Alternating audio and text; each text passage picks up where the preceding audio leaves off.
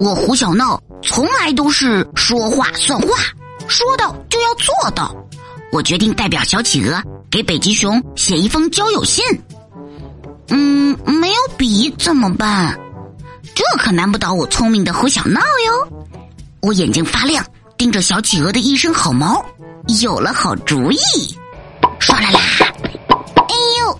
我赶紧拔下一根企鹅毛，飞快的写道：“亲爱的北极熊，我是小企鹅，我想约你在赤道见一面，那里特别的炎热，相信你到了那里，你肯定就有交朋友的热情啦。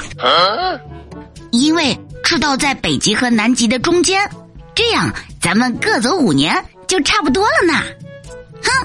只要胡小闹一出手，就呃，就什么来着？胡小闹一出手，结果让人愁，嫉妒，哼，肯定是嫉妒。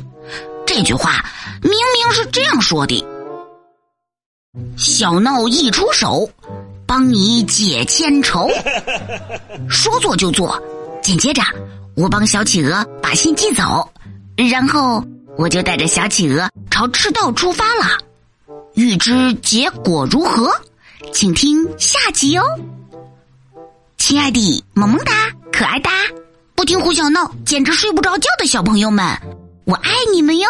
下期见喽，么么哒。